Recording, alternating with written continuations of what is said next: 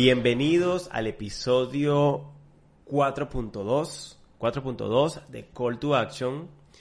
¿Cómo, cómo estamos? 4.2 de Call to Action. Exacto. Call to Action, un espacio donde compartimos conocimientos, experiencias y buenas prácticas sobre branding, marketing y estrategia para potenciar el negocio de ustedes, su vida, su existencia. Mira, hoy vamos a hablar de si se puede vivir de la creación de contenido.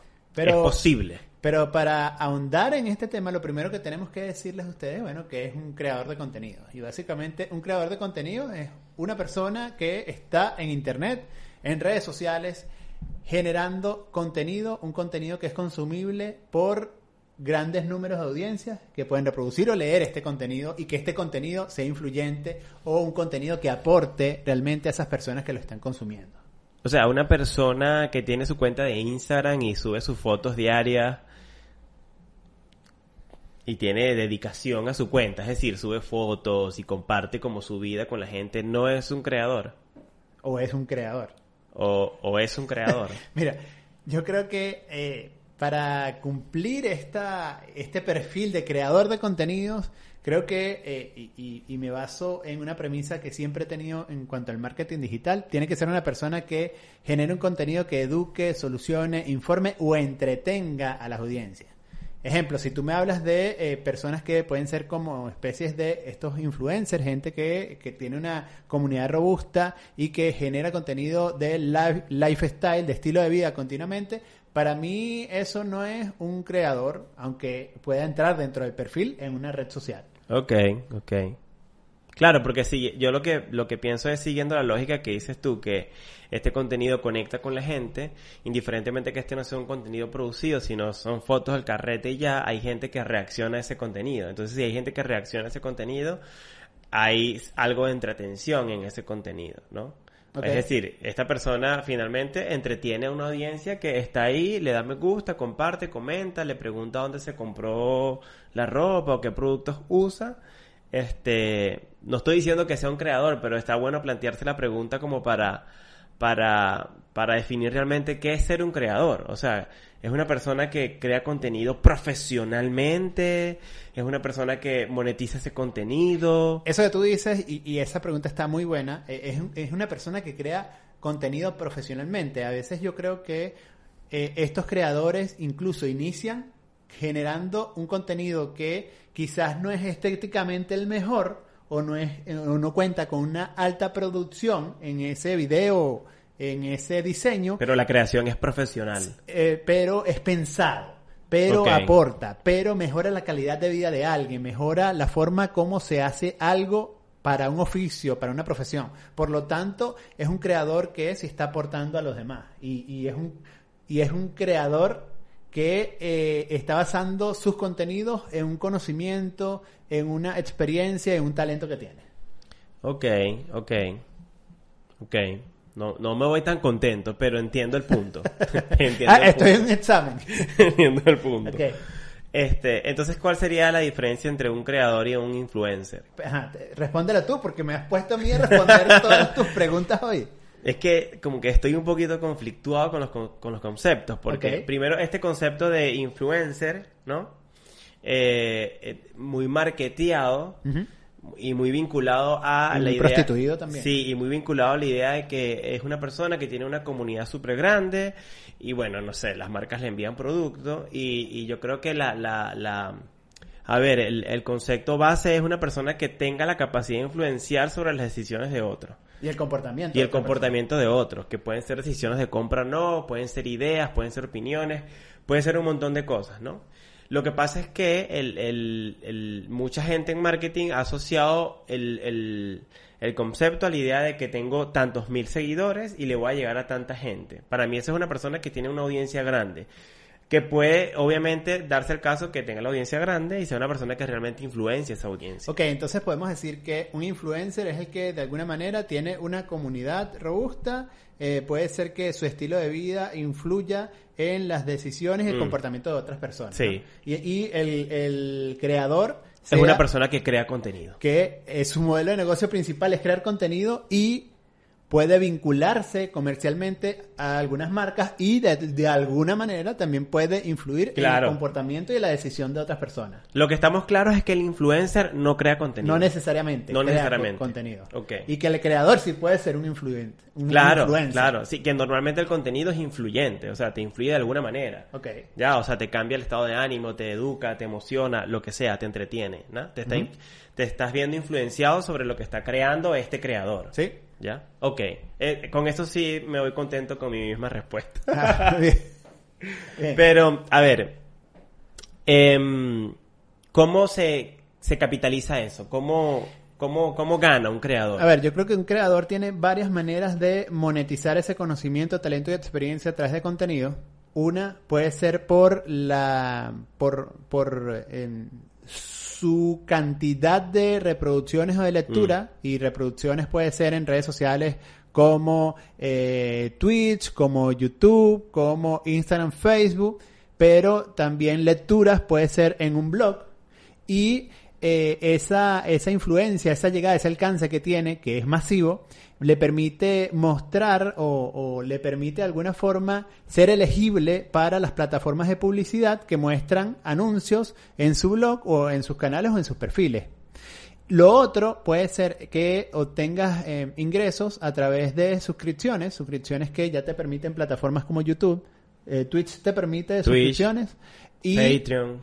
eh, claro, Claro, ya, ya Patreon, es, es como una plataforma que tú luego traccionas gente para que se suscriba a Claro. ese canal y pueda producir contenido. Pero un canal que puede ser orgánico como YouTube y Twitch tienen esa, esa opción, esa posibilidad.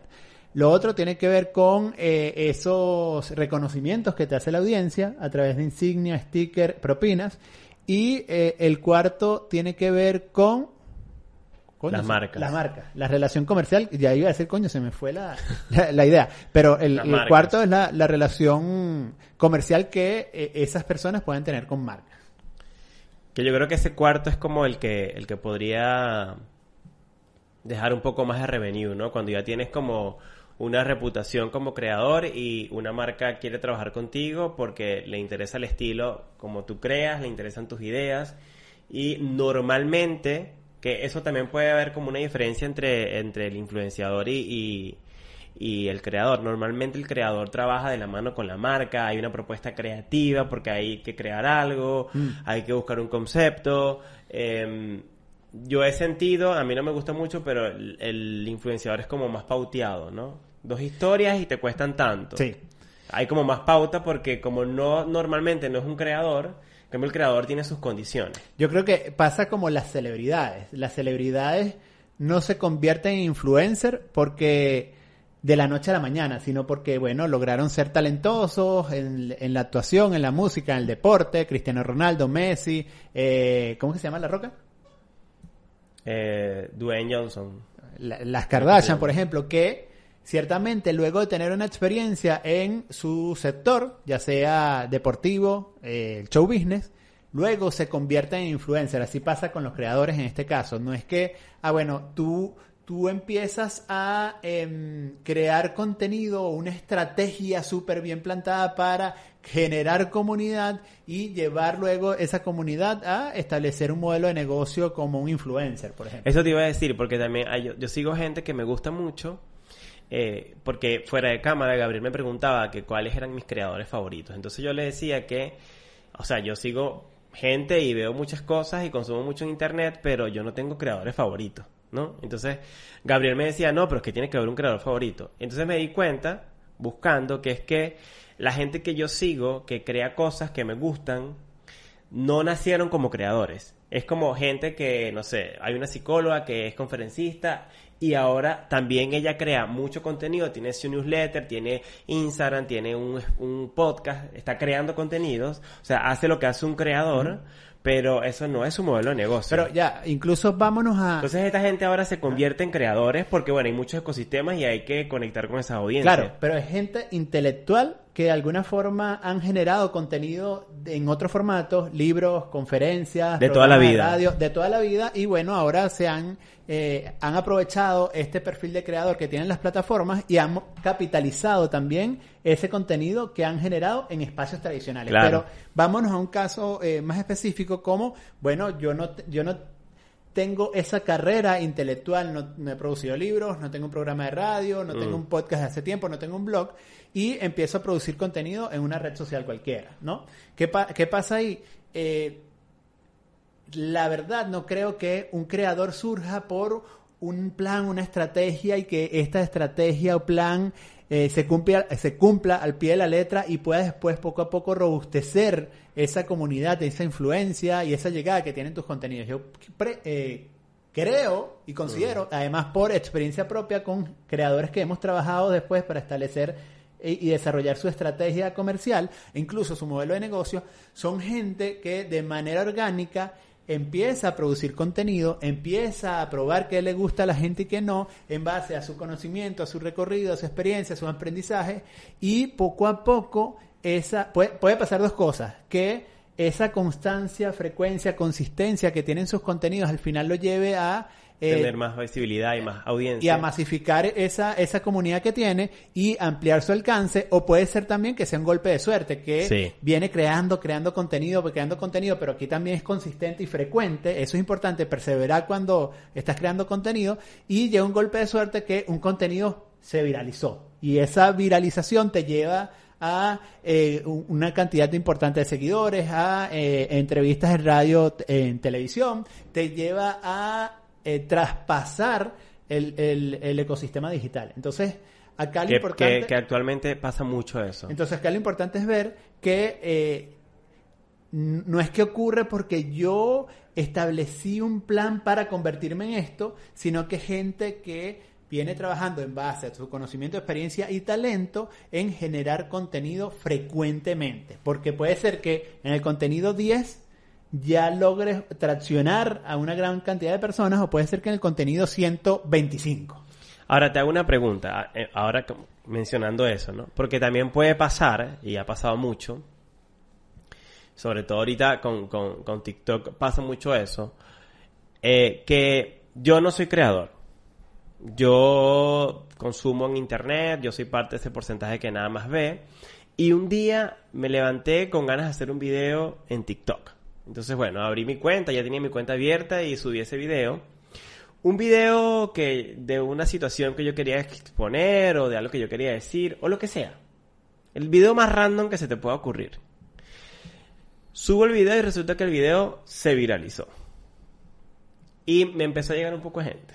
Ese video me dio, no sé, 10.000 seguidores de un golpe. Y además eso es que el algoritmo lo sigue mostrando, mostrando y de repente tengo 30.000 por ese video. Y el video tiene 5 millones de views. Ya yo estoy subido en ese, en ese bus. Y empiezo a ver esto como, no, no lo, no lo veo como un negocio, pero digo, tengo un poco de gente. ¿Y ahora? ¿Y ahora qué hago? O sea, ¿qué hago con esto? Tengo que subir otro video, tengo que subir otro, otro. ¿Me voy haciendo creador? Claro, pero yo creo que ese, no, no- no el primer video, pero eh, eventualmente me voy haciendo creador pero o ese no. golpe de suerte puede ser que te convier- se convierta en un motivador y te haga eh, generar contenido más frecuentemente, o puede ser que te sorprenda, disfrutes de ese pic de fama que tienes en algún momento y ya. Yo creo que acá lo importante es tener en cuenta que un creador está generando continuamente contenido. Y que cuando empieza a ver el- los primeros réditos o los primer- las primeras ganancias, ya sea por suscripciones, por le- em, lecturas, por, su, eh, por reproducciones, ahí seguramente se va a dar cuenta que, ah, bueno, pode- se empieza a preguntar, ¿realmente puedo vivir de esto? ¿Realmente eh, tengo la capacidad para continuamente generar contenido? ¿Realmente Mm. cuento quizás con un, una red de contactos que me permite, o una red de soporte que me permita también generar contenido en base a lo que estoy yo hablando, pero con experiencias, aprendizajes y el intelecto de otro, por ejemplo? Claro. Ahora, ¿cuáles son esas plataformas para la gente que nos está escuchando? Hoy, hoy no sé, yo, yo he mirado poco la cámara, disculpe. Te he visto que no has visto Eh, mucho la cámara y, y, y, y nada, dale. Mira, ajá, eh, yo creo que para ustedes que están ahí sería bueno entonces saber cuáles son las plataformas en las que yo puedo monetizar. ¿Cuáles son esas plataformas? La verdad es que la mayoría de las plataformas ahora te permite monetizar. Al menos la mayoría de las plataformas que conocemos, ¿no? O, o las tres Marías. ¿Cuáles son Em, las tres Marías? Eh, Instagram y Facebook te permiten monetizar. ¿Y ¿ya? cómo? Hablando de, de plataformas de, de meta. Instagram puedes monetizar con, con su programa que está de hecho recién lanzado. No todo el mundo tiene acceso al programa, donde te ponen desafíos para tú eh, ganar dinero a fin de mes. Desafíos, no sé, tienes que hacer cuatro live al mes Ok. qué sé yo, ese tipo de cosas. Y también puedes monetizar por las visualizaciones de tus Reels y de tu Instagram Videos, que antes era Instagram TV. Y tienes otra opción para monetizar en Instagram, que es cuando tú haces Instagram Live, la gente te puede dar insignias y ese es un dinero que va a tu, a tu wallet de Instagram, ¿ya? Em, Facebook funciona muy similar. Hablando, digo, de estas redes sociales de, Meta, lo que era Facebook antes, antes como negocio. En YouTube también puedes monetizar con insignias si estás haciendo un en vivo. Puedes monetizar también por suscripciones y puedes también entrar al programa de, monetiza- de, de monetización eh, si tienes visualizaciones en tu canal de YouTube. Eso hay ciertos requisitos para ingresar al programa de monetización.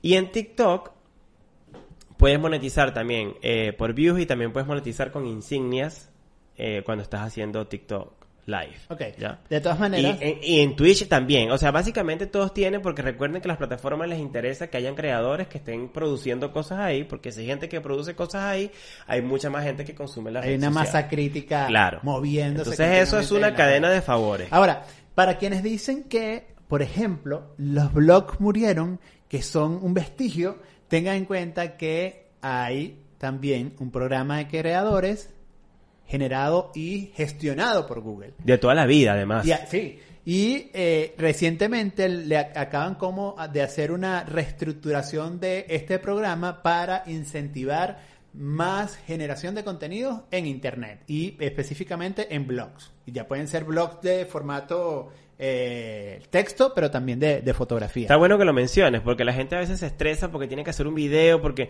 tú tienes que hacer el contenido donde tú te sientas cómodo. Y si te, te gusta escribir, entonces el blog es la vía. Claro, y, y también tener en cuenta que tienes que escribir en base a lo que tú sabes, a lo que te apasiona, a lo que te mueve, a lo que de alguna forma te permite día a día eh, sentarte y dedicarle tiempo a ese contenido.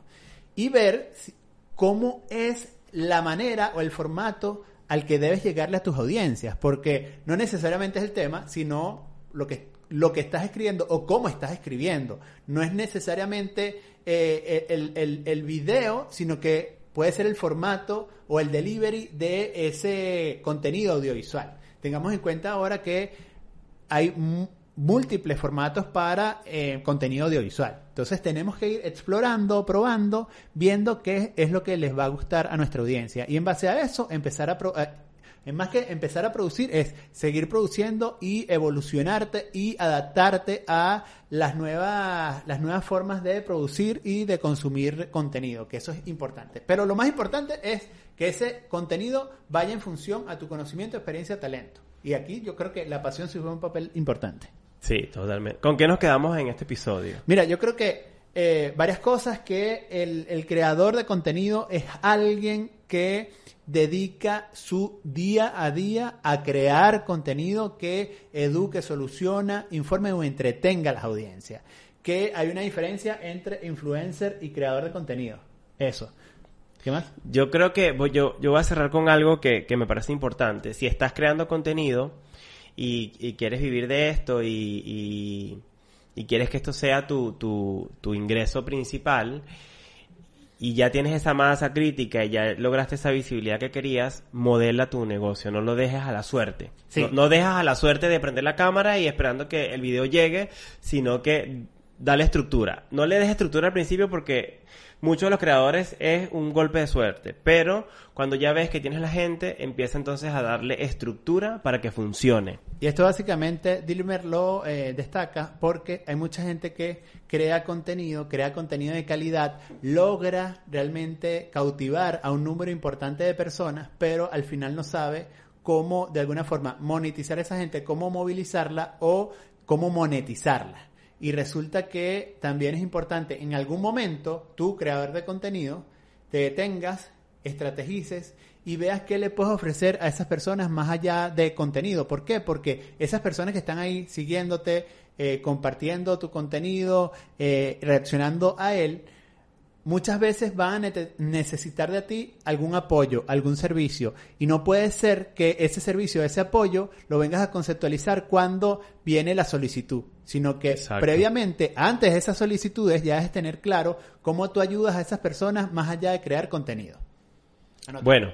Yo creo que con esto cerramos. Dejen sus comentarios ahí en, el, en la caja, en, los comentarios de YouTube, si están aquí en YouTube y si están en Spotify, bueno, vayan a, nuestro Instagram arroba conversa guion abajo CE. Suscríbanse en YouTube y también denle al botón de follow en Spotify porque eso nos hace felices. Igual en la caja de descripciones en YouTube, si están en Spotify vayan a YouTube, les vamos a dejar unos enlaces con em, referencias directas de cada una de las plataformas y requerimientos o eh, términos y condiciones para la monetización en estas plataformas. Y así ustedes de alguna manera vean si ya incluso pueden ser parte de esos programas de creadores que tienen cada una de ellas. Bueno, yo creo que estamos. Por acá, Gabriel Patrizzi. Recuerden que me consiguen en todas las redes sociales como arroba Gabriel Patrizzi y... Y a mí me consiguen en todos lados como arroba Dilmerduno. O sea que él es Dilmerduno. Eso es correcto. Nos vemos en un próximo episodio. Gracias por todo. Chao, chao. Chao.